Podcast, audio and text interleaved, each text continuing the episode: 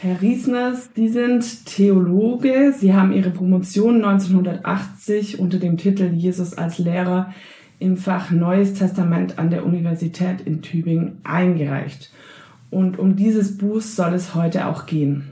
Sie haben Ihr Vikariat gemacht und sind Pfarrer der Württembergischen Landeskirche. Sie waren wissenschaftlicher Mitarbeiter bei Peter Stuhlmacher in Tübingen und haben sich 1990 ebenfalls im Neuen Testament habilitiert. Anschließend haben sie bis 2013 am Institut für evangelische Theologie an der Technischen Universität in Dortmund im Fach Neues Testament gelehrt. Im Albrecht-Bengen-Haus in Tübingen haben sie einige Jahre die Doktorandenarbeit geleitet und erfüllen dort weiter einen Lehrauftrag. Sie sind Mitglied der Neutestamentlervereinigung Studiorum Novi Testamente Societas. Außerdem haben sie neben Jesus als Lehrer noch Messias Jesus und weitere sowohl fachliche als auch allgemein verständliche Artikel verfasst. Ich freue mich sehr, dass Sie heute hier sind und wir uns über die vierte Auflage Ihres Buches Jesus als Lehrer unterhalten können. Zu Beginn würde ich Ihnen ein paar Entweder-Oder-Fragen stellen, dass wir Sie einfach persönlich noch ein bisschen besser kennenlernen. Wenn Sie sich entscheiden müssten zwischen Tee oder Kaffee, was wählen Sie? Tee. Berge oder Meer? Berge. Klassik oder Rock? Klassik. Lerche oder Eule? Lerche. Kochen oder bestellen? Bestellen. Fahrrad oder mit den Öffentlichen fahren? Fahrrad. Tagesschau oder Tageszeitung? Tageszeitung. Bei Großstadt oder Dorfleben? Dorf. Theater oder Kino? Theater. Spieleabend oder Konzertbesuch? Spieleabend. Optimist oder Pessimist? Mitte. Buch oder E-Book? Buch. Spontan oder vorgeplant? Eher vorgeplant. Sehr gut. Also wir merken, Sie können sich sehr gut spontan auch entscheiden, auch wenn Sie äh, gerne vorplanen. Jetzt würde ich gerne zum Einstieg ein paar eher allgemeine Fragen zum Buch stellen. Es geht, wie schon gesagt, um das Buch Jesus als Lehrer und wie bereits erwähnt, umfasst das Buch ihre Doktorarbeit und ist dieses Jahr in der vierten Auflage erschienen. Welche Akzente haben Sie neu gesetzt? Wo haben Sie eine Schwerpunktsetzung gegenüber den früheren Vorlagen vorgenommen? Die Hauptthese ist gleich geblieben. Am Beginn der Evangelienüberlieferung stand Jesus selbst als messianischer Lehrer. Aber gemäß neueren Einsichten wird neben dem Aramäischen auch das Hebräische als Lehrsprache Jesu ernst genommen. Mhm. Darüber hinaus wird der Weg der Überlieferung von Jesus bis hinein in die Evangelien detaillierter geschildert als in den vorausgehenden Auflagen. Mhm. Die vierte Auflage trägt ja auch gegenüber den anderen einen anderen Untertitel, nämlich frühjüdische Volksbildung und Evangelienüberlieferung. Was hat sich da gegenüber den früheren Auflagen verändert? Früher hieß der Untertitel eine Untersuchung zum Ursprung der Evangelienüberlieferung. Der neue Untertitel soll darauf hinweisen, dass Jesus gelehrt hat auf dem Hintergrund dessen, was frühjüdisch üblich war. Bevor wir jetzt inhaltlich tiefer in das Buch einsteigen, würde mich interessieren, wie würden Sie wohl einem fünfjährigen Kind den Inhalt des Buches erläutern? Worum geht es? Ich würde ihm sagen, du hast doch bestimmt ein Gedicht gelernt. Das konntest du dir gut merken, weil es eine Form hat, die es leicht auswendig lernen lässt. Wenn Jesus etwas Wichtiges sagen wollte, dann hat er seinem Ausspruch eine Form gegeben, die sich auch leicht auswendig lernen und gut im Gedächtnis behalten ließ. Das können ja Kinder auch meistens eigentlich gut, sich die Sachen im Gedächtnis behalten. Sehr gut. Für Ihre Untersuchung spielt die sogenannte Third Quest der Leben Jesu Forschung eine wichtige Rolle. Können Sie kurz erläutern, worum es dabei geht und welche Relevanz diese für Ihr Buch hat? In der sogenannten dritten Frage nach Jesus wurde der frühjüdische Hintergrund für das Wirken Jesu sehr ernst genommen. Das hatte ich selber schon seit der ersten Auflage von 1980 getan und hier war die Third Quest für mich eine Unterstützung. Was genau gehört zu diesem frühjüdischen Hintergrund dazu? Man muss äh, sich äh, vertiefen in die zeitgenössische Literatur. Das sind vor allem die Schriften von Qumran, aber zum Teil auch die rabbinische Literatur, dann vor allem auch der jüdische Historiker Flavius Josephus. Mhm. Man muss auch versuchen zu sehen, was die Archäologie an nennenswerten und bemerkenswerten Ergebnissen erzielt hat, so dass man auch den sozialgeschichtlichen Kontext des Wirkens Jesu genauer bestimmen und darstellen kann. Bei den folgenden Fragen werde ich mich dann an dem Aufbau Ihres Buches orientieren. Darum würde ich zuerst zur Überlieferung kommen, dann zu der Bildung und den Bildungseinrichtungen und dann zu Jesus als Lehrer. Zunächst zur Überlieferung. Ein ganzes Buch über Jesus zu schreiben, setzt voraus, dass Jesus wirklich gelebt hat. Wie ist es denn da mit der Quellenlage? Welche Quellen gibt es, die bestätigen, dass Jesus tatsächlich gelebt hat?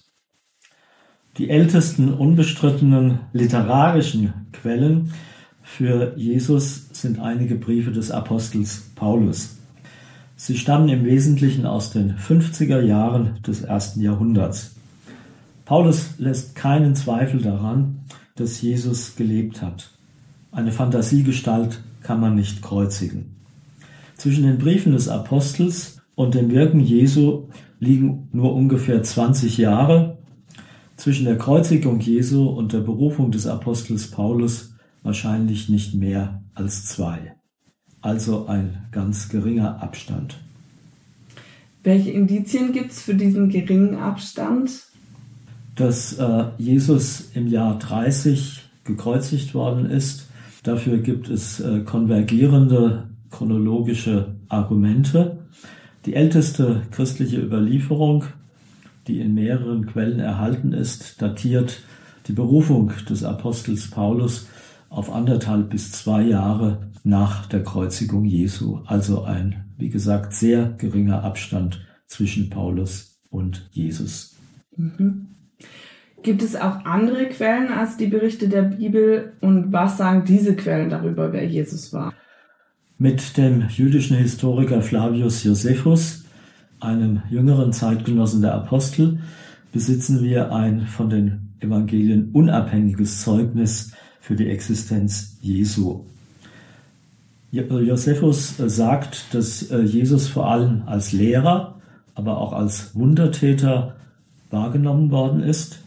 Er wurde unter Pontius Pilatus gekreuzigt und dann von seinen Anhängern und Anhängerinnen als Auferstandener verehrt. Auch der große römische Geschichtsschreiber Tacitus, der dafür die kaiserlichen Archive benutzen konnte, schreibt, dass Jesus unter Pontius Pilatus hingerichtet wurde und dass das in Judäa geschah. Also mindestens zwei frühe nichtchristliche Zeugnisse für die Existenz Jesu. Hm. Wenn Jesus gelebt hat und sie sich, um das zu untermauern, auf das Neue Testament, insbesondere auf die Evangelien berufen, dann müsste es ja eine Kontinuität in der Überlieferung geben. Welche Rolle spielen dabei die Evangelien? bilden sie das Leben von Jesus überhaupt gesichert ab? Um den Geschichtswert der Evangelien beurteilen zu können, muss man mehrere Fragen beantworten. Ich äh, nenne hier nur zwei. Erstens, wollten die Evangelisten überhaupt die Worte und Taten Jesu zuverlässig weitergeben? Lukas hat das im Vorwort zu seinem Evangelium ausdrücklich bekräftigt. Und weil die anderen drei Evangelien dieselbe Gattung wie das Lukasevangelium darstellen, darf man seine Aussage auch auf sie übertragen. Die zweite Frage lautet, waren die Evangelisten in einer Position, gesicherte Informationen über Jesus zu erhalten. Es lässt sich begründen, dass mindestens Markus und Lukas vor der Zerstörung Jerusalems im Jahr 70 geschrieben haben. Sie konnten also selber noch Augen- und Ohrenzeugen direkt befragen. Aber es gab auch schon vor der Abfassung dieser beiden Evangelien eine festgeprägte mündliche Überlieferung, die teilweise auch schon schriftlich festgehalten worden ist. Welche Indizien gibt es dafür, dass diese Evangelien vor der Zerstörung Jerusalems schon verfasst wurden? Die Schilderungen der Zerstörung von Jerusalem innerhalb der Voraussagen von Jesus sind nicht nach den Ereignissen geschrieben, sondern es handelt sich um grundsätzliche und allgemeine prophetische Ankündigungen des Endes von Jerusalem und seines Tempels. Mhm.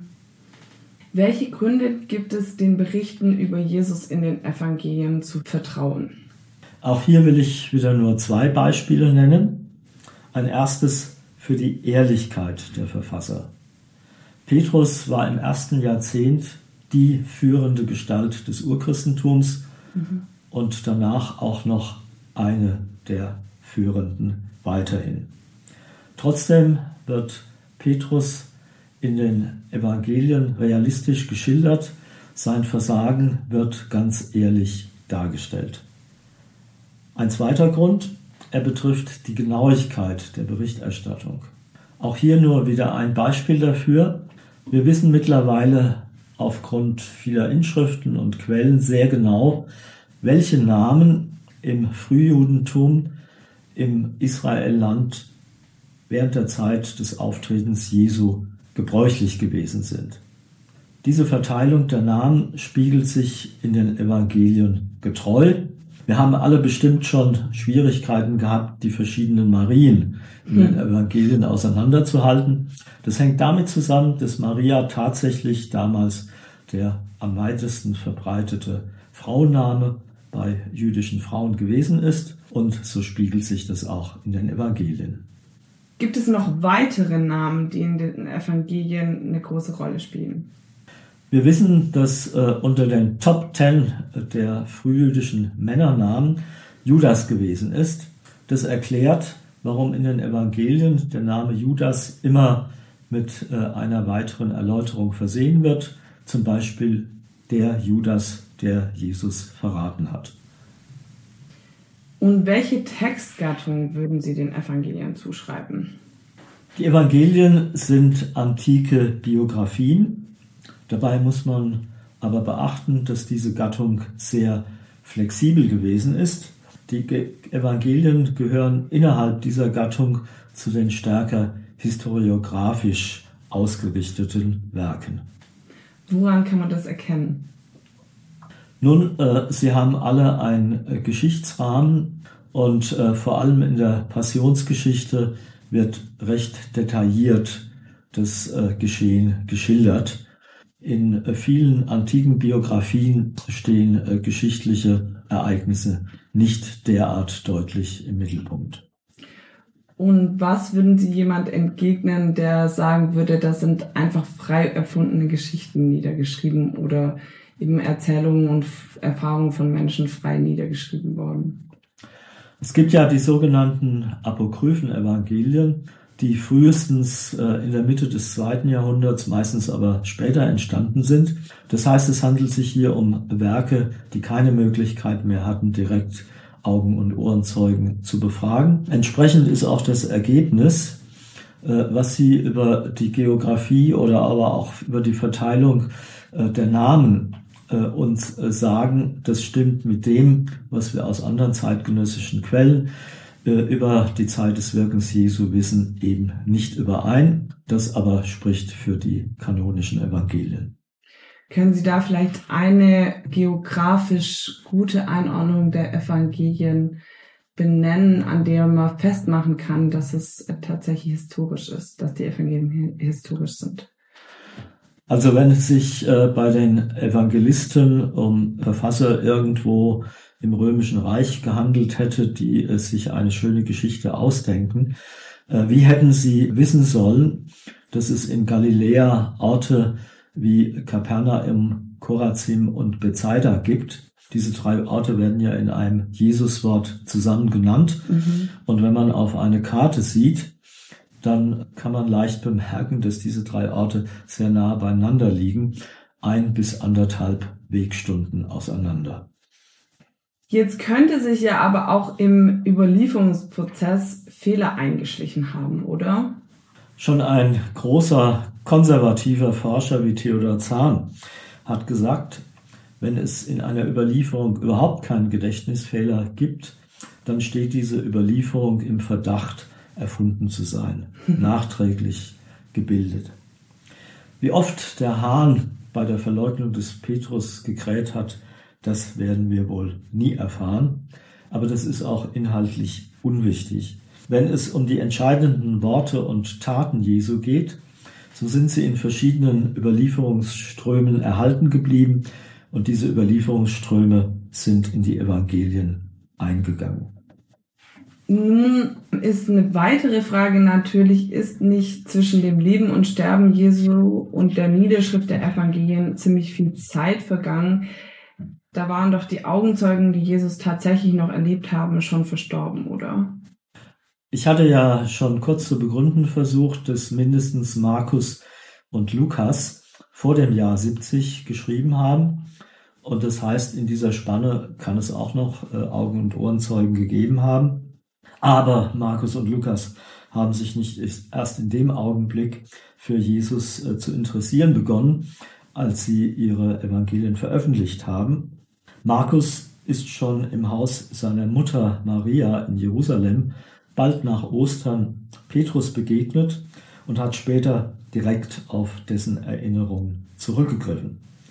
Und Lukas war mindestens einmal im Jahr 57 in Jerusalem und da konnte er ebenfalls Augen- und Ohrenzeugen befragen, zum Beispiel den Herrenbruder Jakobus.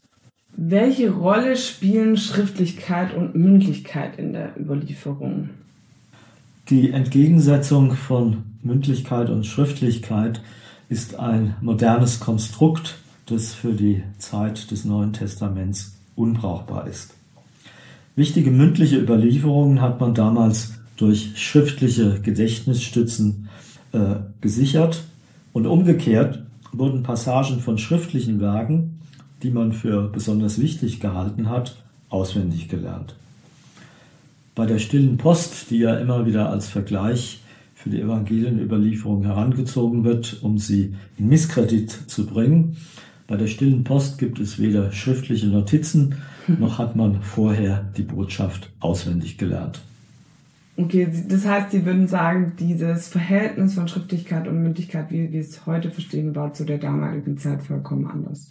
Insofern anders als bei uns heute, man kann sagen leider, dass Auswendiglernen von wichtigen äh, Dingen keine große Rolle mehr spielt. Das war in der Antike anders. Und zwar äh, quer durch die damaligen äh, Kulturen, egal ob frühjüdisch, ob griechisch oder römisch. Könnten Sie Ihre These zum Entstehungs- und Überlieferungsprozess der Evangelien erläutern? Wie muss man sich die Überlieferung von den Lebzeiten Jesu bis zu der Niederschrift der Evangelien vorstellen? Am Anfang der Wortüberlieferung steht Jesus selbst als messianischer Lehrer.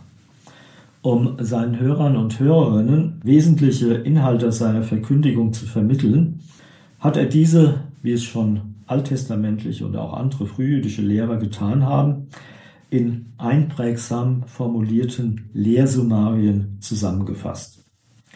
Deshalb bestehen die synoptischen Evangelien, also Matthäus, Markus und Lukas, zu einem guten Teil aus solchen kurzen, prägnanten Worten.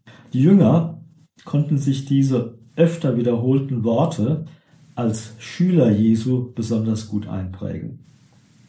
Durch seinen prophetischen Anspruch hatten die Worte Jesu schon vor Ostern für viele eine hohe Autorität. Und das galt umso mehr für den engsten Jüngerkreis, dem sich Jesus als Messias offenbart hat. Schon vor Ostern und vor allem bald danach wurden auch Berichte über Wunder und andere Taten von Jesus von den Jüngern in eine behältliche Form gebracht. Und diese Schulüberlieferung von Worten und Taten Jesu ist aus dem Jüngerkreis dann in die synoptischen Evangelien eingegangen. Es besteht also eine Kontinuität zwischen Jesus und der Abfassung der Evangelien. Jetzt ist es ja aber so, dass gerade was die Wunderberichte von Jesus angeht, die Evangelien eine sehr unterschiedliche Perspektive darauf werfen und sich auch nicht immer übereinstimmen. Was würden Sie dazu sagen? Richtig ist, dass die Evangelisten ein doppeltes Ziel haben. Sie wollen einmal die Worte und die Geschichte Jesu zuverlässig weitergeben, aber sie wollen auf verschiedene Weise auch deutlich machen, warum das alles für ihre Leser, für ihre Hörer und Hörerinnen weiter relevant ist. Das zeigt sich zum Beispiel daran, dass sie aus einem größeren Umfang von Überlieferungen ausgewählt haben. Und hier sieht man deutlich, dass äh, Matthäus sich an Judenchristen wendet. Er überliefert eine Reihe von Worten, die zur Auslegung Jesu der Torah gehören. Das war für den Heidenchristen Lukas und seine Hörer und Hörerinnen nicht so relevant und deswegen fehlen viele dieser Worte bei ihm.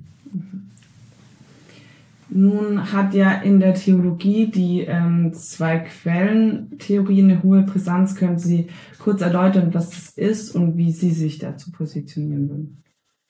Die zwei Quellentheorie besagt, äh, dass Matthäus und Lukas das Markus-Evangelium als Vorlage hatten und darüber hinaus eine hypothetische Quelle Q, die im Wesentlichen aus Worten Jesu bestand.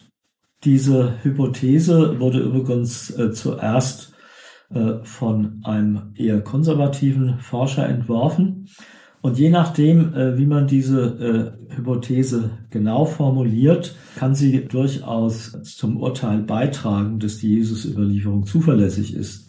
Wenn man zum Beispiel das Markus-Evangelium auf den Petrus-Schüler äh, Markus zurückführt oder, wie es manche Forscher tun, die Quelle Q auf den äh, Jünger Matthäus.